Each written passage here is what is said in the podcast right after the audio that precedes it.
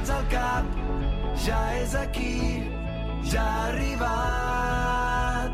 Cau una pluja d'eufòria, avui és el dia de la victòria. Aquí comença Futbol Català, amb Marc Marvà. El nostre futbol a Catalunya Ràdio.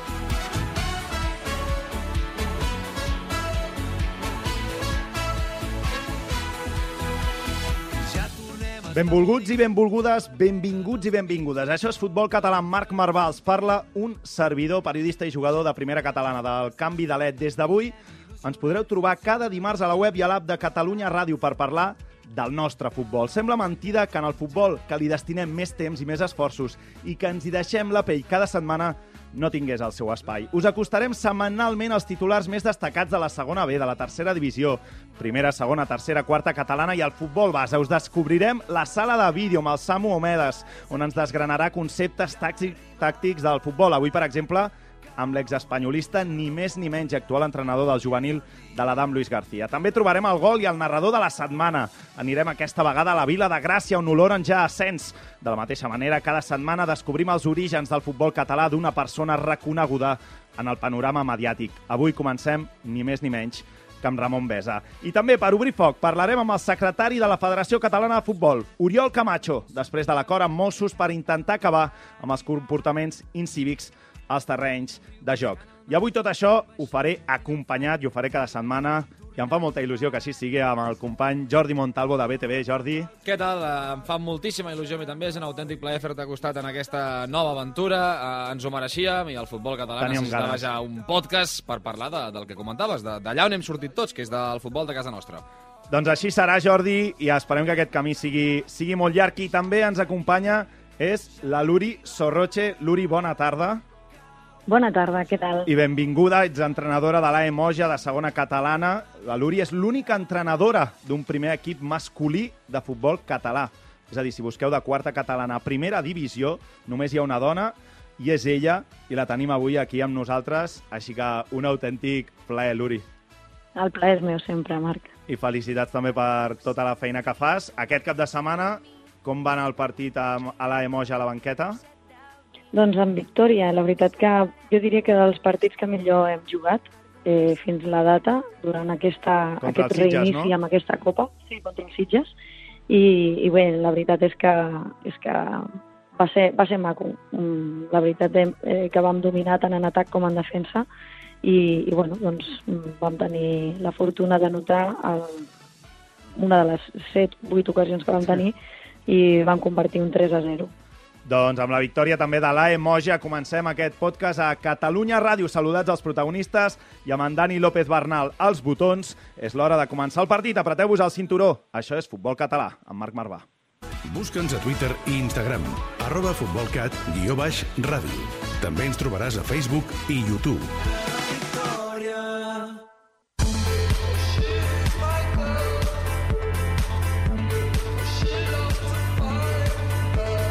Que Koeman digui que això no és futbol, nosaltres ens hi deixem la pell.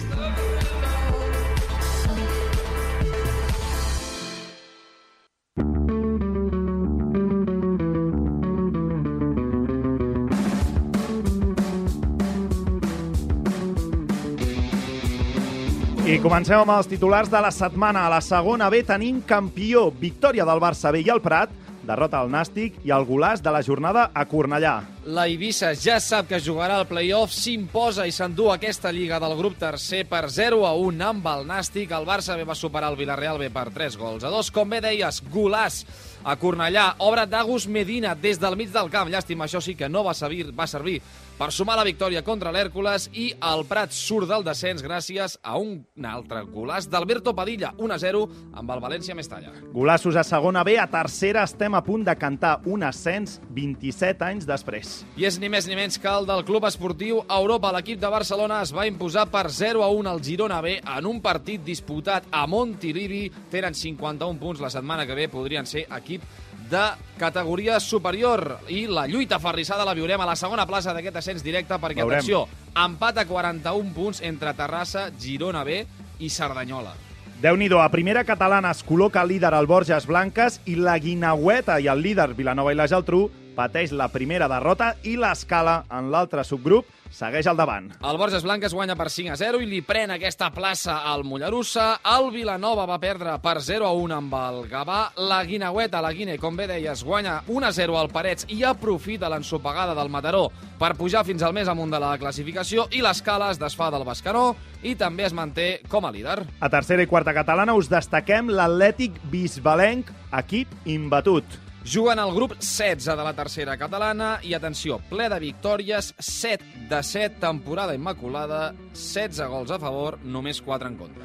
I l'acord, fora de les divisions, entre els Mossos d'Esquadra i la Federació Catalana de Futbol per la tolerància zero amb els clubs en comportament violent. La campanya du el nom de Jo Jugo Net, tolerància zero amb els violents i especialment amb els reincidents, a qui la Federació i Mossos amenacen d'excloure de la competició si reincideixen amb actes incívics, violents, racistes, xenòfobs o intolerants. Doncs ja tenim per aquí el secretari de la Federació Catalana de Futbol, l'Oriol Camacho. Tot seguit el saludem i ens explica aquest nou acord.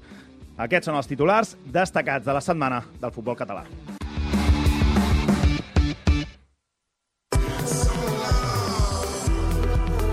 Segona B, tercera divisió, primera, segona, tercera i quarta catalana. Futbol base, futbol català, amb Marc Marvà.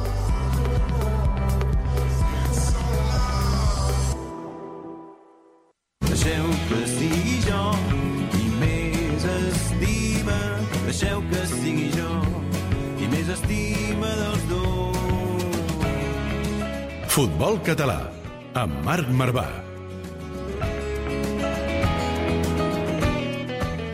Doncs, com us explicàvem, aquest acord entre Federació Catalana i Mossos d'Esquadra i el secretari de la Federació Catalana, l'Oriol Camacho, per posar-nos-hi l'accent en què ha succeït en aquesta última setmana. Oriol Camacho, benvingut al futbol català amb Marc Marvà. Bona tarda, què tal? Com esteu? Doncs teníem ganes de saber i, per una banda, felicitar la federació per aquest acord i, per l'altra, perquè ens puguis explicar doncs, on posar-hi l'accent no?, amb aquest eh, nou acord i quin és l'objectiu. Bé, nosaltres eh, fa molts anys que col·laborem intensament amb el cos de Mossos d'Esquadra, amb tot el que és el tema del seguiment dels episodis eh, violents al futbol català, que afortunadament són molt pocs, però sí que doncs, hem detectat eh, que els incidents es reprodueixen sempre als mateixos llocs eh, i per tant els propis clubs i federats són els que ens estan exigint doncs, que aquestes poques conductes incíviques o violentes que es produeixen en determinats llocs de forma puntual doncs, eh, siguem molt contundents. No? La federació ja porta molts anys, des del 2011, amb diverses campanyes de sensibilització i al final aquesta, aquest nou acord amb Mossos d'Esquadra o aquesta ampliació de la col·laboració el que pretén és eh, que sigui una eina d'ajut als clubs que moltes vegades estan per la feina de, de, de col·laborar doncs, en l'expulsió de, d'aquells eh, elements, d'aquells espectadors especialment doncs, que tenen un comportament inadequat, mm. doncs que el cos de Mossos d'Esquadra pugui ser un suport addicional per tal d'identificar aquestes persones contra els quals la federació no pot actuar per la via de la disciplina esportiva Clar i sí que el cos de Mossos d'Esquadra pugui, pugui actuar contra ells per la via administrativa, amb la, amb la, doncs, denunciant, aixecar les actes d'infracció davant la Direcció General d'Administració de la Seguretat i aplicar doncs, les sancions corresponents de prohibició d'entrar a qualsevol recinte esportiu, multes econòmiques, etc. Uh, hola, Oriol, sóc el Jordi. No sé si la col·laboració aquí amb els clubs uh, també és molt important pel fet que comentes, perquè una cosa són els actes incívics o violents de jugadors i els altres, que moltes vegades és així, són els del públic contra àrbitres, eh, entrenadors o entre ells mateixos, entre aficionats de tots d'ambdós equips? Bé, avui en dia és molt complicat trobar algun club que no, pugui, que no vulgui col·laborar amb la federació quan té problemes puntuals doncs, de violència amb algun de, membre doncs, de la seva pròpia estructura. Generalment els propis clubs són els primers que actuen de manera molt contundent amb qualsevol federat o qualsevol persona de l'estructura que, que causa problemes eh, doncs, evidents i, i bé, al final, com deia, doncs aquesta, aquesta col·laboració el que pretén és, és ser per dir-ho així, actuar de cirurgia més fina, no? anar a buscar realment aquells elements que es clamuflen sempre a la massa i que intenten doncs, passar desapercebuts eh, doncs, amb, amb grups eh, importants de persones i anar directament doncs, a impedir l'entrada d'aquestes persones als recintes eh, esportius. La, la setmana passada vam veure uns incidents, recordaran els nostres oients en el Bon Pastor Carmelo, uns incidents eh, lamentables a la, a la tercera catalana. Um, sabem també que Mossos d'Esquadra hi, hi són a darrere. Aquest acord hauria succeït igual amb aquests incidents o sense? Sí, de fet nosaltres aquesta campanya teníem previst llançar-la ja a començament de temporada, el que passa que com a conseqüència de la crisi pandèmica, la suspensió de totes les competicions, doncs vam decidir ajornar-ho a la, a quan es produïssi la represa del, del gruix de les competicions de territorial, no? I bé, ha coincidit en el temps doncs, eh, amb aquest episodi, però no, està, no és una reacció, per dir-ho així, causa-efecte aquest Clar. episodi, però sí que ens recorda doncs, la vigència de, de totes aquestes campanyes i la necessitat de continuar insistint doncs, eh, en que aquelles poques persones que causen problemes doncs, no poden entrar en un recinte esportiu i això ha de servir d'element de reflexió per molta altra gent doncs, eh, que si veuen que actuem amb contundència doncs, captaran quin és el missatge de la Federació de Mossos d'Esquadra i en general de, del que és l'administració esportiva del Mm. país perquè la Generalitat eh, des de la Secretaria General de l'Esport també està plenament volcada en tot aquest tipus de campanyes doncs eh, jo penso que el missatge és molt important que llenci, que quedi clar que aquells pocs elements distorsionadors doncs, doncs no tenen cabuda al futbol. Com que en aquest programa estarem molt pendents també del que digui la gent a les xarxes i del que es vagi coent al futbol català, arran d'aquest episodi de violència, eh, molta gent es va queixar de que la sanció econòmica pels dos clubs fos només de, de 200 euros. Eh, multes eh, més contundents són la solució? Bé, al final la sanció econòmica és una sanció accessòria, és a dir, la sanció principal és de clausura del terreny de joc, se'ls obliga durant dos partits, tant el club visitant com el local, eh, doncs a, a disputar els partits sense presència de públic, la multa és accessòria i al final les sancions que imposa la federació són les que marquen el seu reglament general, que alhora està adaptat a la, a la llei de l'esport. Per tant, les sancions eh, podem fer una valoració de si són més o menys dures, però sempre estan fonamentades en els preceptes legals eh, doncs, que va aprovar en el seu moment el Parlament de Catalunya. No? Possiblement alguns fets podrien ser objecte de revisió, perquè estem parlant que és una llei de, de l'any Clar. 2000, i segurament podria mereixer alguna atenció reformadora per, per adaptar-ho doncs, doncs, a, la, a les circumstàncies actuals. Però jo penso que dins, dins de, dels fets que van succeir, les persones que es van identificar, que també una de les qüestions que valoren els comitès de competició si ha tingut resultat lesiu, que afortunadament no va haver-hi cap persona lesionada, eh, i bueno, una sèrie de conseqüències eh, doncs, que també valoren els comitès que no es van produir en aquest cas, ha fet que estiguin dins de, de, dels límits que la federació pot imposar com a sanció. Però, insisteixo, al final la sanció de clausura del terreny de joc econòmica va dirigida contra el club, va dirigida contra el federat, i generalment això té un efecte dissuasori molt important. El que més ens preocupa és quan els incidents els causa un espectador que la Federació contra ells no pot actuar i d'aquí la col·laboració mm. i també vol dir que aquesta campanya eh, té un aspecte també no, molt novedós, que és que aquells pocs clubs, que ja dic que és una absoluta minoria, que no volen col·laborar amb la Federació en solucionar aquest tipus de problemes, Sí. si reiteradament ha d'assistir la policia eh, doncs per incidents en aquell terreny de joc, l'autoritat policial pot obligar aquell club a contractar seguretat privada. Sa- I al final és que l'única manera de que s'acabi amb aquests conflictes al final és anar a tocar també la butxaca de les entitats. Li, li podeu posar nom a aquests clubs o, o no, secretari? Bé, al final aquí no es tracta d'estigmatitzar cap club, perquè, insisteixo, moltes entitats fan una feina eh, doncs, absolutament lloable en, en entorns molt, molt problemàtics des d'un punt de vista socioeconòmic, que afavoreixen la integració, les, especialment de menors d'edat, en situacions molt complicades, mm -hmm. tant familiars a casa com, com en altres mm, circumstàncies del, de l'entorn social i econòmic, i per tant aquí no volem estigmatitzar perquè la feina social que fan les entitats a Catalunya és importantíssima. Llavors ens trobem en termes generals amb, amb un alt grau de col·laboració, eh, moltes vegades. Això ho porten directament des, des de la Comissió d'Ètica Esportiva d'aquí de la Federació i s'involucra doncs, els ajuntaments, que és el titular de la instal·lació en pràcticament el 100% de casos de, de, de recintes esportius, s'involucren eh, els cossos policials, el club, i al final, en situacions molt complexes, generalment acabem trobant solucions eh, doncs, doncs molt bones perquè, perquè s'eviti doncs, la, la reincidència d'incidents eh, de tipus violent. Perfecte. Doncs moltes gràcies per atendre'ns en aquest primer programa de futbol català, secretari de la Federació Catalana, Oriol Camacho. Una abraçada. Una abraçada a vosaltres, gràcies. Doncs amb tota la informació ja sobre la taula, és el moment per descobrir un club del futbol català. Avui anem fins a la comarca del Garraf. El Club del Futbol Català.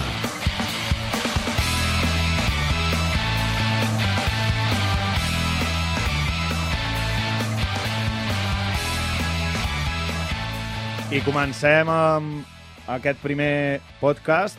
Escolta bé, l'Uri, a veure si, uh -huh. si ets capaç d'encertar. Aniré donant pistes a veure de quin club eh, estem parlant. Parlem d'un club que és capital de comarca, per començar. Té un port Bueno, important, Ja, ja té un port important. És a prop del mar. Et dono més pistes. Els hi agrada molt el carnaval. Que bo. Fins i tot tenen una guerra de carmels.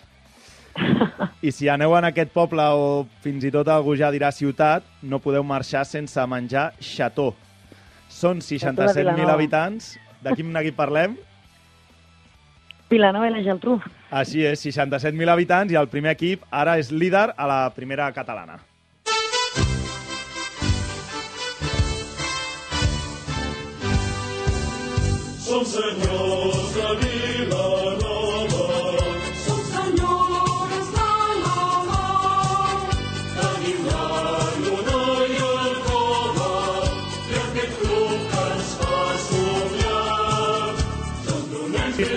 L'Uri Sorroche és una vilanovina, no?, de fet. I tant, i tant, i tant. Ostres, m'he emocionat al sentir l'himne, tu. Ah, Feia sí? temps que no et sentia ara. Li tens carinyo, no, doncs?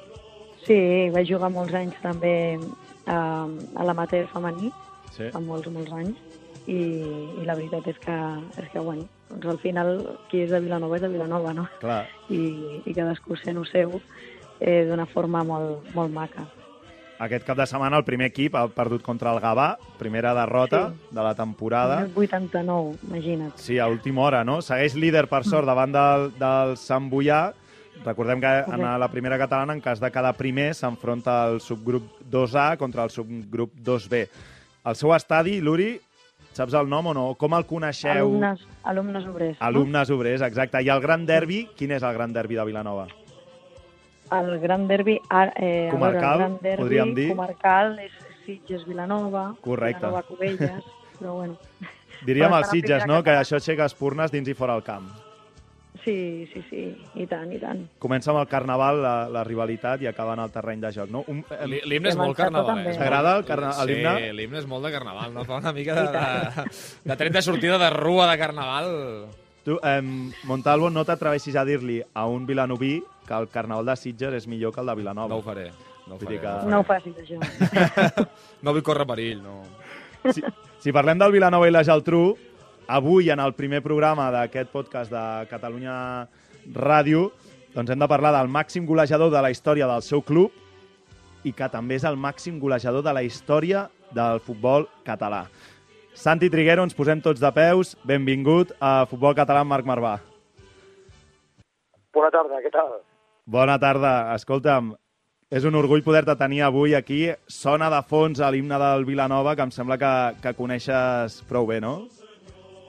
Sí, la veritat que sí, perquè vaig jugar-hi, sembla que són 13 temporades, al llarg de diferents, diferents temporades, i la veritat que tinc molt bon, molt bon record del, del Vilanova. De Vilanovia a Vilanovina, eh? L'Uri Sorroche, eh, Santi Triguero.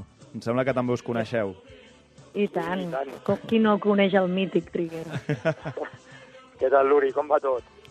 Molt bé, campió. Aquí, rodejats de futbol, no? Exacte, és el que ens agrada. La Luri aquest cap de setmana ha guanyat els Sitges, eh, Santi. Vull dir que això Sí, com a sí, Vilanoví la vaig també seguir. està bé. Sí, la vaig seguint, ella entrena al, al Moja, sé que va guanyar el Sitges, també va guanyar contra l'Atlètic Vilafranca, la, la vaig seguint, perquè més hi ha diversos jugadors també allà al, al Moja que havien jugat amb mi amb el Vilafranca i bueno, tot el que és futbol ho segueixo tot, la veritat. Sant- O almenys ho intento seguir tot el que puc. Jo, el, el Santi Trio, també. Hola, Santi, què tal? Soc el Montalvo. Ens coneixem també personalment Hola, i li tinc especial... O sigui, sempre és un mite, però li tinc especial ràbia Ep. perquè, perquè, clar, eh, és a dir, ell té 43 ja, 44, quants? 44. 44, clar. I jo el primer dia que el vaig veure era en un Júpiter Vilafranca i el, el vaig haver d'anar a entrevistar i Sí. dic, però si aquest tio és més jove que jo. Sí. I jo tenia 26 anys i ell en tenia 40, 40 o així. I vaig dir, què, què fa aquest senyor que amb 40 anys segueix fent gols a, a, als camps catalans, amb el Castelldefels, amb l'Igualada, Sí, els, sí. seus, els seus últims equips. Que, quin és el secret, Santi? Com ho fas? Bueno, de, al final de secret no no n'hi ha, no? Perquè, perquè eh, és dedicar-te o, o tindre passió per, per, per una cosa que t'agrada. En aquest cas a mi era el futbol. Jo sabia que com a jugador hi havia un moment que tindria data de caducitat, evidentment a nivell estadístic i a nivell de retirades, pues, per un davanter, pues, amb 30, 30 i pocs, pues, eh, deixes de competir o, o ja és molt. Doncs ho has allargat, eh? Perquè... Sí, sí. Sí, sí que els porters ho allarguen més, però, però la veritat és que tota la vida he viscut pel futbol, a nivell de el que és bons hàbits saludables, d'alimentació, a nivell de valors, a nivell d'entrenament, a nivell de tot. Les lesions m'han respectat, els entrenadors habitualment m'han posat i, bueno, s'ha juntat una sèrie de, de, de coses que, que, que, que, bueno, que amb, la, amb, la, amb, la, amb les ganes i el voler seguir gaudint mentre es pogués d'això, sempre tenia clar que sense fer el ridícul, el dia que jo notés que feia el ridícul, doncs ho deixaria estar, i també tenia molt clar que no volia que em retirés ni cap entrenador, ni cap lesió, ni cap història rara, no? I al final ha hagut de ser una pandèmia mundial Sí, no. per reflexionar que, que pareix ja.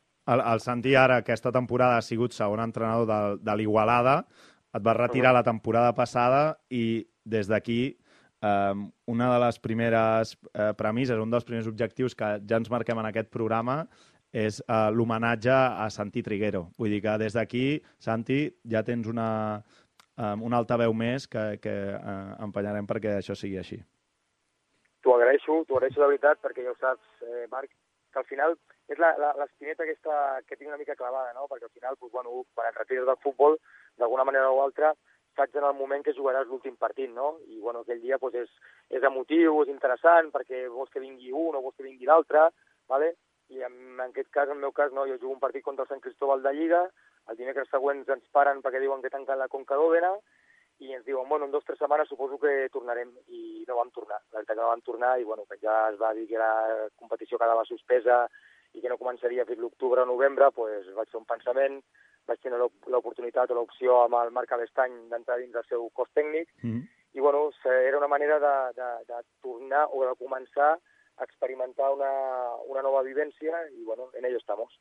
Doncs, Santi, escolta'm, Si molta... ara, si ara et truquessin i et diguessin, va, fitxa per algun equip, eh? ja no com a entrenador i com a jugador, tu pensaries o què? O estàs ja totalment decidit que no?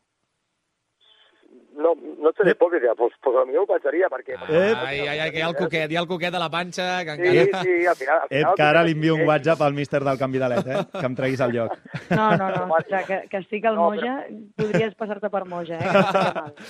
Mira, eh, eh, en, en, cinc, en, en cinc segons tens dues ofertes. el, el, el, que sí que tinc clar, el que sí que tinc clar, això tinc claríssim, que seria amb un altre tipus de, de perspectiva, saps? O sigui, en plan, com el que va jugar, diguéssim, a, a, a pàdel o, a- o va córrer, que ho faig habitualment, doncs tindre aquest punt de, de competitivitat, però sense l'exigència que pot requerir Mhm.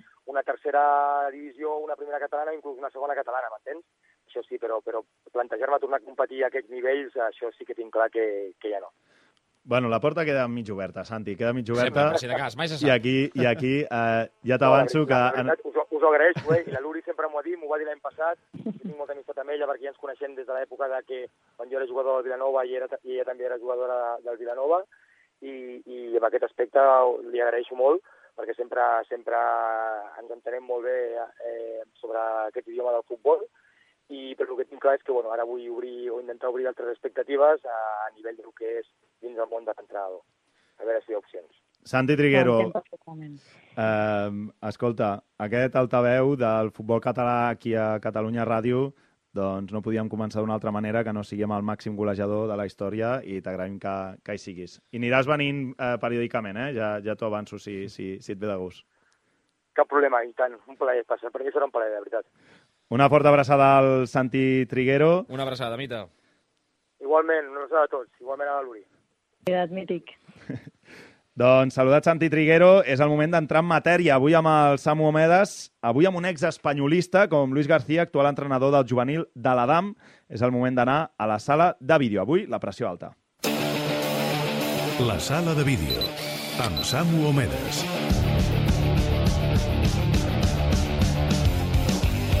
Obrim la sala de vídeo i encenem el projector per conèixer els aspectes tàctics del futbol català.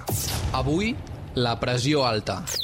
El concepte. Vull que els meus jugadors persegueixin la pilota com els gossos persegueixen un os. Aquesta va ser la frase amb la que Josep Guardiola va definir aquest concepte. I és que la pressió alta té com a objectiu ofegar defensivament el rival d'una manera intensa, robar la pilota i fer un atac ràpid.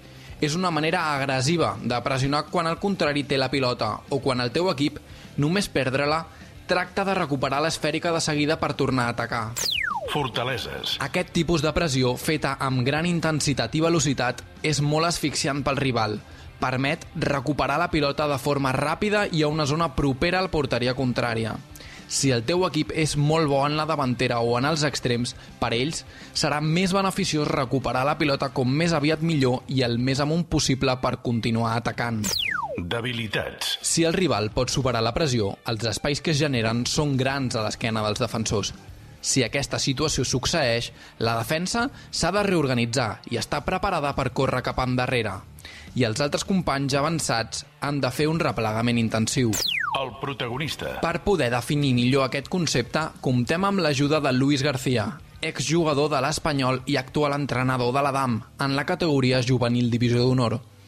Ens explica per què decideix realitzar una pressió alta. Lo decido porque creo que va eh, dentro de mi modelo de juego, de mi idea, el tratar de ser agresivos con y sin balón y evidentemente para tratar de tener el balón el más tiempo posible en campo rival o para tratar de, de poner en dificultades al, al rival proponemos una, una presión alta, organizada, agresiva y, y sobre todo por lo que te digo, por, por esa idea de, de tratar de, de robar el balón lo más rápido posible y lo más cerca del, de la porteria contrària para generar situaciones de gol. Després de conèixer el seu tipus de pressió, ens descobreix quins elements la fan iniciar. Cuando no somos poseedores del balón, pues eh, está claro que cualquier pase hacia atrás del contrario del rival nos incita o nos indica eh, empezar a saltar a, a la presión, reducir espacios de la línea defensiva, cualquier pase en malas condiciones hacia un contrario donde su control sea, sea con dificultad también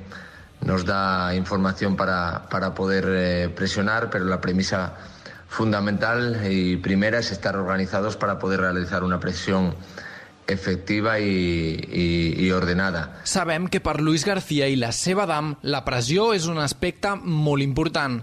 Però, Luis, també teniu un pla B en el vostre model de joc? El rival puede salirte de, de estas presiones altas, eh, si tiene calidad, si tiene talento o incluso porque la presión no está siendo efectiva porque ciertos elementos del, del equipo no lo están realizando de la manera correcta. Entonces, a partir de ahí, pues uno tiene que tener siempre eh, jugadores que puedan compensar esas, esas presiones que no son efectivas o incluso cambiar el tipo de presión porque, porque el rival lo está, la está superando con facilidad. Com deia el mestre Johan Cruyff, només hi ha una pilota i si tu la tens, el rival no.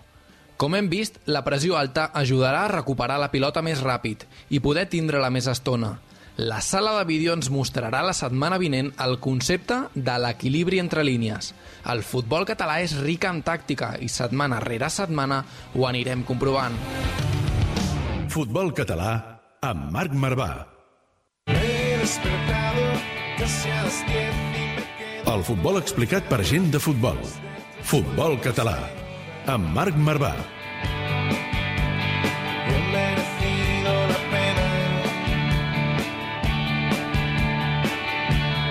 Doncs la pressió alta explicada per tot un mite espanyolista també com Luis García a la DAM juvenil. Aquí un dia, Jordi, entrarem amb el futbol base, amb aquesta secció de futbol base, analitzarem aquesta DAM de, de Luis García. Diuen els que la veuen que juga de mil meravelles. Us recomanem, recomanem que la gent s'apropi al Feliu i Codina, en el camp de l'Horta, on també és casa d'aquesta DAM. Doncs això sobre la pressió alta, però cada setmana us anirem descobrint ara també un narrador del futbol català. I així sonava José Díaz Basarte a Ràdio Gràcia amb el toc escapulat, gol d'Albert Martí aquest cap de setmana. Vine a jugar amb mi, uno contra un hem muntat el partit. La festa segueix però no ens movem del llit. Estic brindant amb ron de bon matí. Sabies que tots els pobles de Catalunya tenen el seu Messi, el seu Xavi i el seu Iniesta? Nosaltres te'ls descobrim. Futbol català, a Catalunya Ràdio.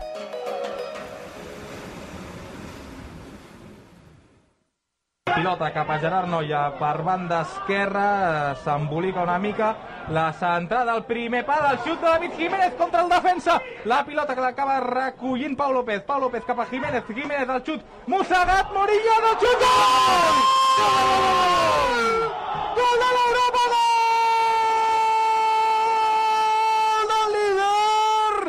Gol de l'Europa! El xut de David Jiménez, mossegat, i si no em corregeixes, diria que és Albert Martí. Es va deixar les cordes. José Díaz Basarte, benvingut a Futbol Català amb Marc Marvà. Hola, bon dia.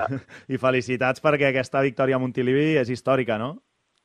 Merci, sí, és, eh, bé, ja ho va dir el, el míster, és eh, un escenari especial i, i la temporada també ho és.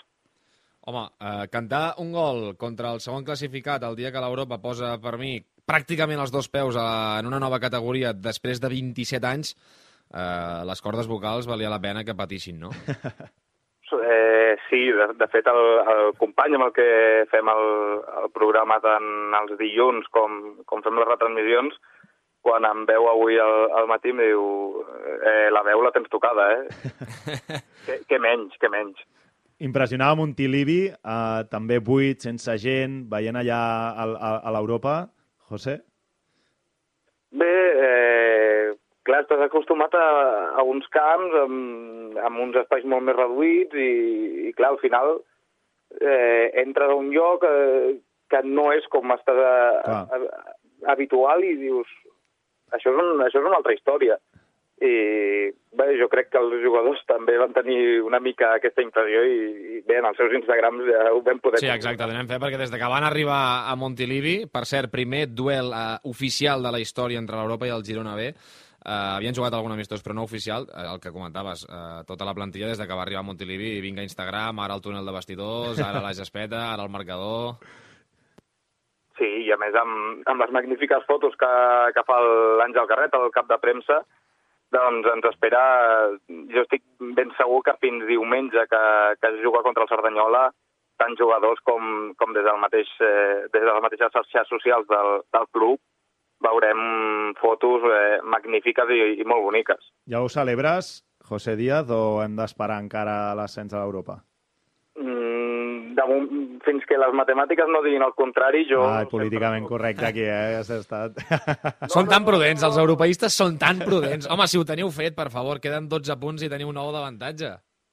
Sí, eh, eh, això, això ho diu tothom, però jo, jo, jo sóc molt poruc en aquest aspecte. Per tant, fins, no diguis blat fins que sigui el sac i ben lligat. Luri, 12 punts per jugar, 9 d'avantatge. Tu com a míster de segona catalana estaries celebrant o no? No, no, no, no. Jo, com, tal com fa el company, fins que no surtin les matemàtiques i em surtin a, a tornar, jo no celebro res. Doncs, José Díaz... Clar. No, no, es pot esperar de tot, però, home, aquest Europa, Montalvo pinta Home, bé, no? l'Europa, eh, fem les ja que voleu matemàtiques, va, ràpidament. Si guanyen el Cerdanyola, directament no han de mirar ningú, són equip eh, de segona Reial Federació Espanyola, però és que si empaten també tenen opcions. Necessiten, això sí, que el Vilafranca i el Girona B no guanyin a, als seus partits. José Díaz Basarte, un autèntic plaer sentir la teva gola vibrant a Montilivi, la victòria de l'Europa eh, històrica també, i esperem sentir aquest diumenge que l'Europa pugui ser ja equip celebrant l'ascens. Això ho esperem i, i esperem narrar-ho també. Una, una forta abraçada, José Díaz. Igualment a tots vosaltres, moltes gràcies. Doncs a José Díaz Basarte, amb la seva veu que narra cada cap de setmana a Ràdio Gràcia eh, i el Toc Escapulat als partits de l'Europa. Doncs, Montalvo, anem de Ràdio Gràcia Cap a... a... Aviam, on anem? Anem al cap d'esports del diari El País i potser un dels, D'en peus, d'en peus, també. un dels mestres de, del periodisme català. En aquesta secció que us descobrirem setmana rere setmana, tots tenim orígens. Comencem amb Ramon Besa i com ell va començar i els seus vincles amb el futbol català. El futbol explicat per gent de futbol. Futbol català. Amb Marc Marvà. Tots tenim orígens. Hola, uh, gràcies per deixar-m'hi ser i explicar la meva petita història. Jo he estat sempre un seguidor del Predenc i de jove n'he fet alguna crònica i sobretot del Matlleu, l'equip del que en sóc soci. El Matlleu ha estat des de sempre el meu club a partir dels anys 80 i 90, sobretot en aquella època en què va arribar a estar a punt de pujar a segona divisió i va jugar a les eliminatòries contra el Llevant, l'Extremadura o el Madrid. No m'oblido mai del gol que va fer Motiu a Manlleu. Motiu, aquell jugador que, si no mal recordo, venia, va arribar a estar al Racing de Santander també, a més a més del Madrid. Em fascinava aquell equip que tenia com a pal de paller un jugador que sempre he admirat i amb el que hi tinc una bona amistat, Toni Bernils. Avui encara en sóc soci del Manlleu i alguna vegada, quan vaig, quan puc, el vaig a veure, sobretot quan juga per aquí als voltants de Barcelona. El que és més curiós és que mentre vaig treballar al 9-9, la publicació amb la que em vaig iniciar el periodisme, vaig fer més cròniques del Vic, precisament el rival del Manlleu. Aleshores anàvem amunt i avall amb el Lluís de Planell i en Jordi Pei, i a més a més fèiem cròniques especialment de l'hoquei i per tant del Voltregà. Voltregà, Predenc i Manlleu formen part, per tant, del meu cordó umbilical i amor pel futbol català i de base. I quan puc, miro d'anar a veure algun dels seus partits com a mostra d'agraïment i també de suport sentimental i amb carnet de soci. Futbol català, a Catalunya Ràdio. Doncs Vic, Manlleu i Pradenc és el triplet de Ramon Besa. A més, fidel sempre, eh? que sempre tuiteja sobre, sobre el que fan els seus equips. Doncs amb el Ramon Besa en aquesta secció tots tenim orígens. Setmana que ve anirem cap a, cap a Súria amb el, amb el Francesc Garriga. Doncs això ja s'acaba. Bueno, ha, ha passat bé. volant. Sí, ha passat volant. Ens falta temps per explicar tot Falta, el que fa, volem en, explicar. ens falta temps. Però ten- tindrem més dies, tindrem molts més dies. la, la setmana que ve tornarem. Això és, a vegades, quan un partit que estàs remuntant i, i se t'acaba el temps, és una mica la sensació, no? Luri, no sé... T'esperem la setmana que vinent o no, aquí? I tant, i tant. A mi podeu comptar, ja ho sabeu. Soc molt feliç aquí amb vosaltres. Doncs moltes gràcies a la Luri Sorroche, l'entrenadora de l'AE Moja i l'única eh, entrenadora en una banqueta d'un primer equip masculí català. Jordi Montalvo, ens veiem la setmana que ve, Ens també. veiem, sí, tant, home, et faré costat sempre. No et deixaré sol. No pateixis que no et deixaré sol. Va, em sento ben Marcats a acompanyat. l'home, marcats a l'home. Em sento ben acompanyat. Per acabar el programa, avui i sempre ho farem amb l'Arnau Martí. La història que ens explica és veritat o no.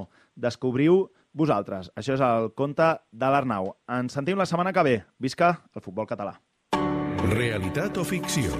El conte de l'Arnau Martí. El tens marcat al calendari amb color vermell i recordes que quan vas dibuixar la creu ho vas fer amb mala llet perquè quan et toca jugar a l'altra punta del territori no pots deixar de pensar en tots els contres que hi ha més enllà del partit. Males cares a casa, tot el diumenge hipotecat, més de 300 quilòmetres en autocar i la probabilitat que acabis sopant un entrepà de mala mort en una gasolinera. Doncs sí, ha arribat el dia, t'acomiades dels de casa a primera hora del matí i et concentres amb l'equip als afores de l'estadi. Tots ben uniformats, us disposeu a pujar a l'autocar i els bons, com bé saps, s'agafaran els seients del fons i es dedicaran a animar el viatge amb bromes, comentaris i càntics durant les dues hores de trajecte. Si tenies pensat dormir una mica, vés-te'n oblidant. Arribeu al destí sobre les 12 del migdia i toca fer passejada de rigor per estirar les cames. És en aquell moment on t'adones que aquests viatges també fan pinya i que fins i tot, de vegades, sembleu un equip seriós. Al poble hi ha mercat i dubtes sobre si comprar una mica d'embotit a la zona per fer més amena la tornada a casa. Arriba l'hora de dinar, on no hi faltarà el plat de macarrons de primer i l'escalopa de segon. Una segona passejada per acabar de pair precedirà el trajecte cap al camp on a la taquilla, tot i ser jugador rival, t'intentaran vendre un parell de numerets per la cistella que se sortejarà a la mitja part. Avui jugues de 5 i et toca ballar amb un mitja punta estilós que la primera que pot et llença una sotana. Maleïda escalopa, penses, mentre confirmes que aquell no serà el teu millor partit. Al final, empat a un, dutxa recuperadora i de nou a l'autocar. Ja no se senten càntics. Tothom està amb el seu mòbil. A fora es fa de nit i confirmes que l'entrepà que t'estàs menjant no és precisament del dia. I així acaba la jornada, amb cansament, amb males cares a casa, però sabent que l'endemà començaràs la setmana degustant el millor embotit de la Garrotxa, del Berguedà o d'on sigui que t'hagi tocat anar a jugar.